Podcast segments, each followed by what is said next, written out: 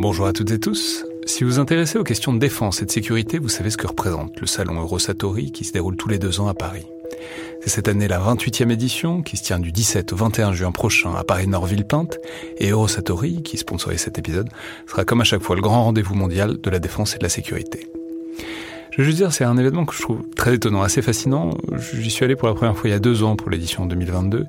Et euh, vraiment, si vous vous demandez ce qui se fait dans le monde militaire et en matière de sécurité, c'est là qu'on peut voir les dernières tendances, depuis les plus grandes geekeries et les innovations du moment, jusqu'aux grands équipements du futur pour les armées et les forces de sécurité en France et dans le monde. Bref, si vous intéressez de près à ce monde-là, c'est le moment de vous inscrire pour ce qui sera la plus grande édition de l'histoire du salon, avec plus de 1900 exposants et 60 000 visiteurs. Vous pouvez le faire en allant sur eurosatori.com.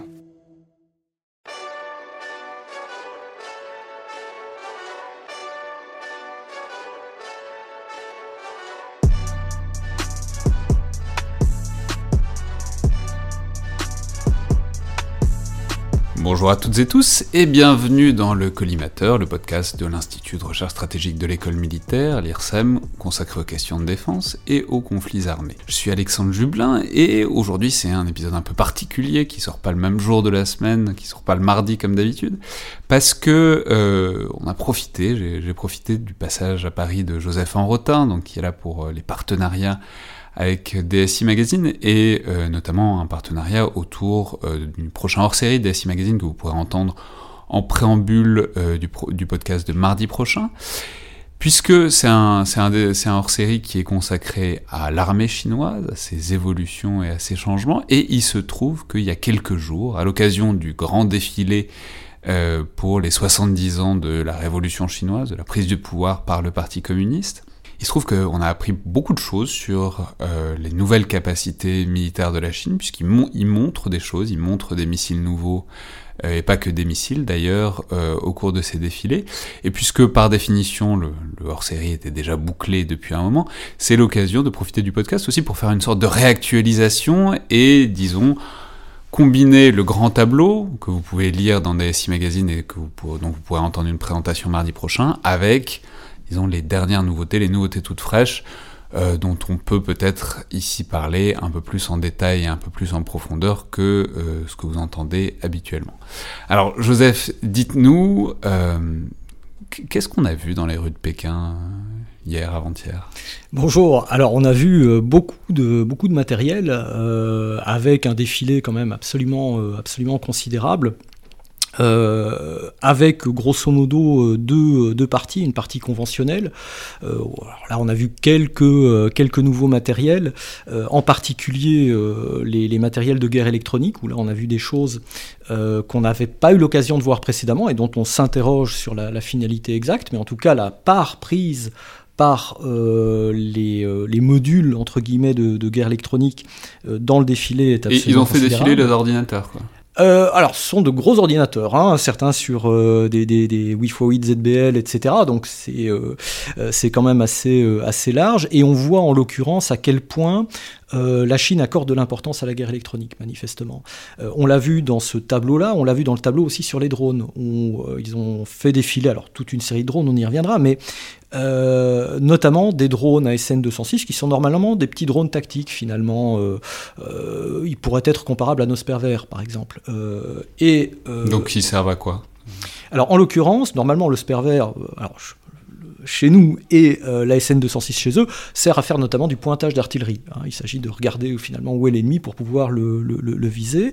Et là, en l'occurrence, ces drones-là étaient équipés de pas mal de systèmes d'écoute. Et donc on voit bien que même sur des niveaux euh, relativement, relativement bas, alors sans doute, euh, celui de, sans, sans, doute celui de la brigade, euh, peut-être au-delà, eh bien ils ont des capacités d'écoute électronique qui sont quand même assez...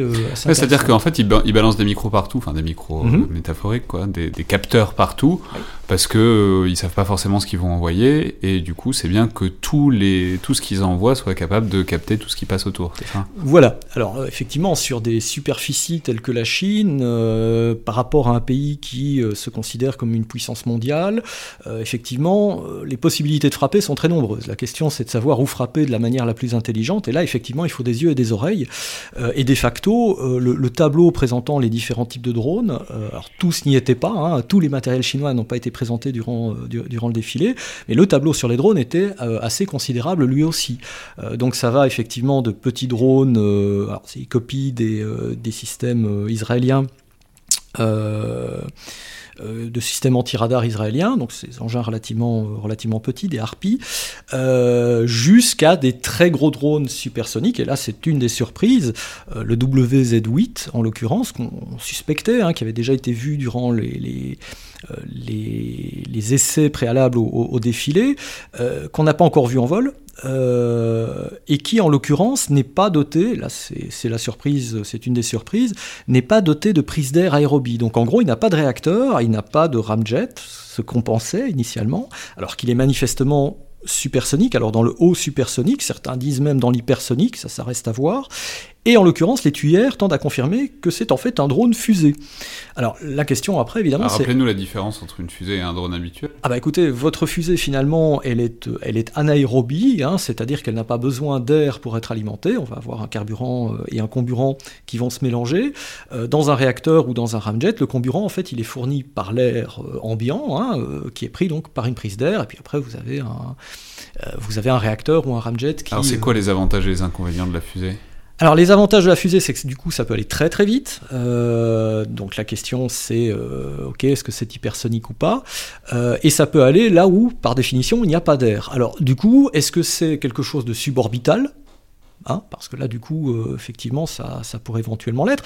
Sachant qu'en même temps, quand on voit le dessous du drone, euh, en tout cas tel qu'il nous est montré par les Chinois. C'est ça qui est fascinant, c'est que ça, tout ce que vous nous racontez, mhm. c'est des trucs que simplement on a vu à la télé. Quoi. Ah oui, complètement. C'est ah vraiment la, caméra qui passe au milieu du défilé et tout le monde déduit des trucs à partir de ça, puisque les autres informations sont simplement pas publiques. Quoi. Ah, tout à fait. Donc il y, a quelques informations données par les Chinois donc, au moment du commentaire. Donc en fait, il y, a eu apparemment deux captations différentes. C'est génial, c'est notre meilleure prise sur, euh, sur l'armée chinoise, ah euh, c'est YouTube et la télé chinoise. Exactement.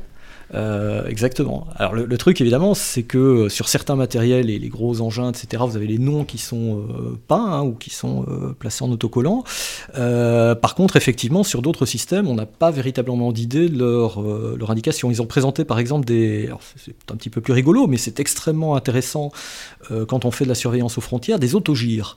C'est quelque chose que nous avons complètement abandonné, quoique en Guyane on utilise... ah, expliquez-nous ce que c'est. Alors un, un, autogire, en gros, alors ça, ça remonte années 30, hein, les formules aérodynamiques des années 30. Euh, c'est un engin capable de décoller sur de très, courtes distances, pas complètement un hélicoptère, bien qu'il y ait un rotor principal, et puis après vous avez un petit moteur à l'arrière qui vous permet euh, d'avancer. Le truc, c'est que ça peut être mis en route euh, et ça peut décoller de surface absolument pas préparée. Euh, manifestement, ils peuvent embarquer deux à trois personnes dans ces autogires bon, pour faire de l'observation ou, euh, ou, quoi que ce soit.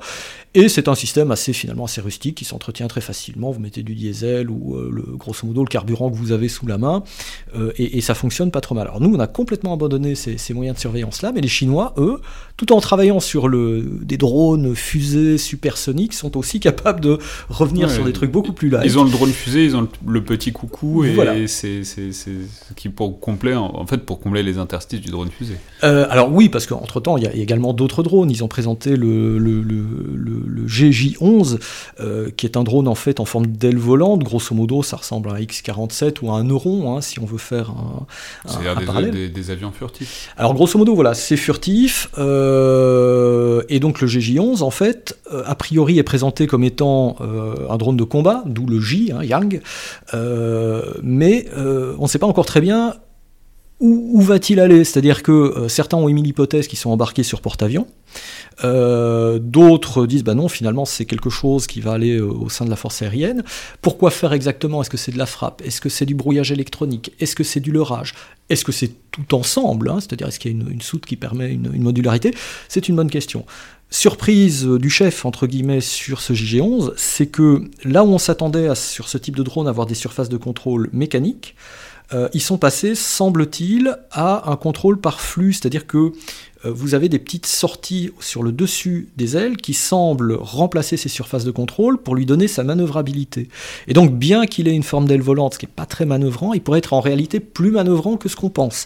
Maintenant, c'est un système qui est techniquement relativement complexe. D'ailleurs, nous-mêmes, on ne le fait pas. Euh, voilà. D'accord, donc il y, a tout ce chapitre des drones dont on a bien compris mhm. qu'il était euh, compliqué, euh, enfin compliqué et particulièrement fourni. Intéressant.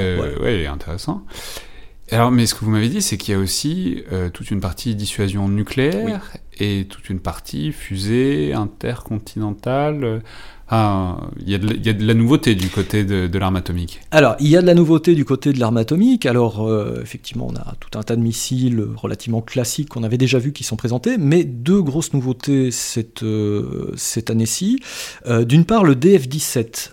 alors, le DF-17, c'est l'engin qui est porteur du planeur hypersonique chinois. On savait que les Chinois travaillaient sur un planeur hypersonique déjà depuis un certain temps. Expliquez-nous le principe du planeur hypersonique. Alors, le planeur hypersonique, c'est une tête de rentrée, si vous voulez, qui est fixée à une fusée et qui va planer dans les hautes couches de l'atmosphère euh, avec euh, un comportement qui lui évitera d'être ciblé par des engins antimissiles. Donc c'est vraiment un, casseur de défense antimissile euh, avec à l'intérieur potentiellement une charge nucléaire ou une charge conventionnelle. Donc plutôt que d'avoir une trajectoire balistique complète, euh, eh bien, Plutôt qu'avoir un missile qui monte et qui descend. Voilà, pour résumer, euh, pour résumer de façon appropriée. Eh bien, à un moment donné, une fois que la poussée initiale est terminée, à l'apogée donc du, euh, du, lancement, eh bien, ce planeur bah, va planer à très grande vitesse, hein, au-delà de Mach 5, pour rebondir, on va dire, sur les couches de l'atmosphère. C'est très difficile parce que derrière ça, il y a des contraintes matérielles, etc. C'est assez complexe comme problème d'un point de vue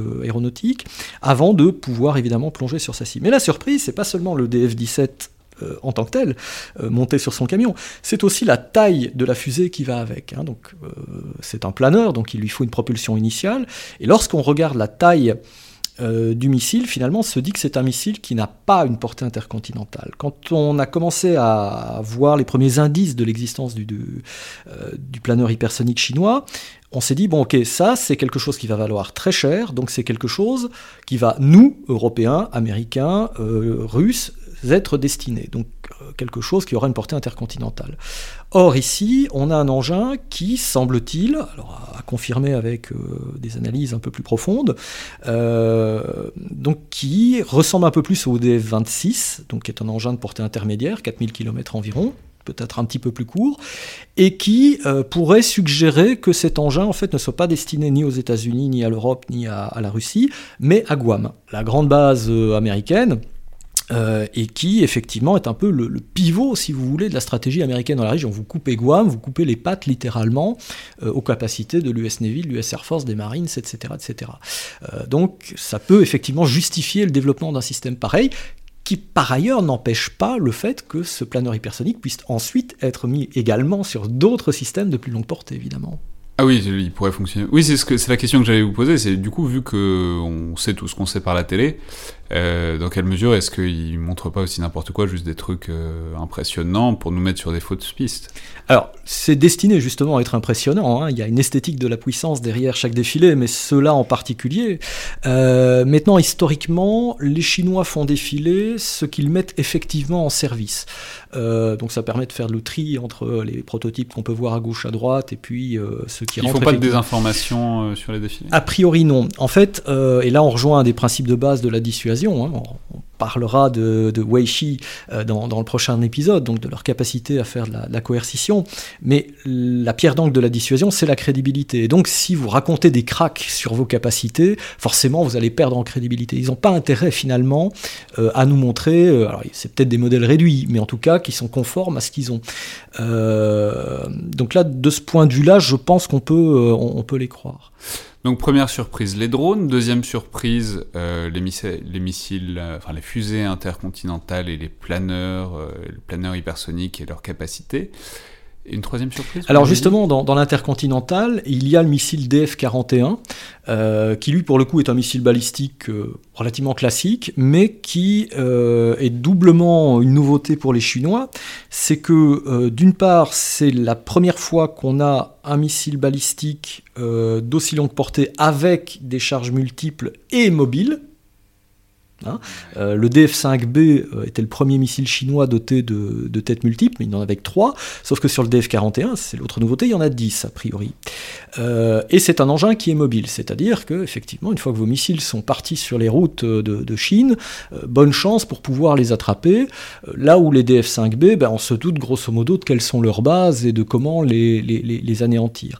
Donc, ça veut dire qu'on peut le charger sur un camion et le tirer d'où on veut Alors effectivement, alors c'est un, on, a, on a vu justement le, le camion lanceur ce qu'on appelle un TEL, un tracteur érecteur lanceur, euh, qui est un très gros engin. On voit bien que le, missile est très large, euh, mais grosso modo, c'est l'équivalent pour les Chinois euh, du SS-18 Satan russe ou du futur Sarmat russe. Donc on a vraiment un engin intercontinental, lourd, mobile, chose que le SS-18 n'était pas. Et avec une capacité de 10 têtes nucléaires ou un mix entre euh, des têtes nucléaires et des leurs. Donc là aussi, ça montre le développement des capacités nucléaires chinoises, euh, très certainement, oui.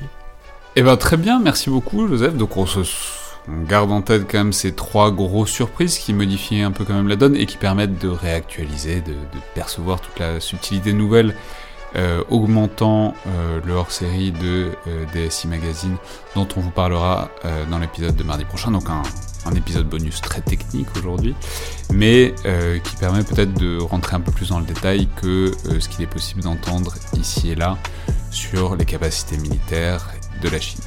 Merci beaucoup Joseph. Merci à vous. Merci à toutes et tous et à la prochaine fois.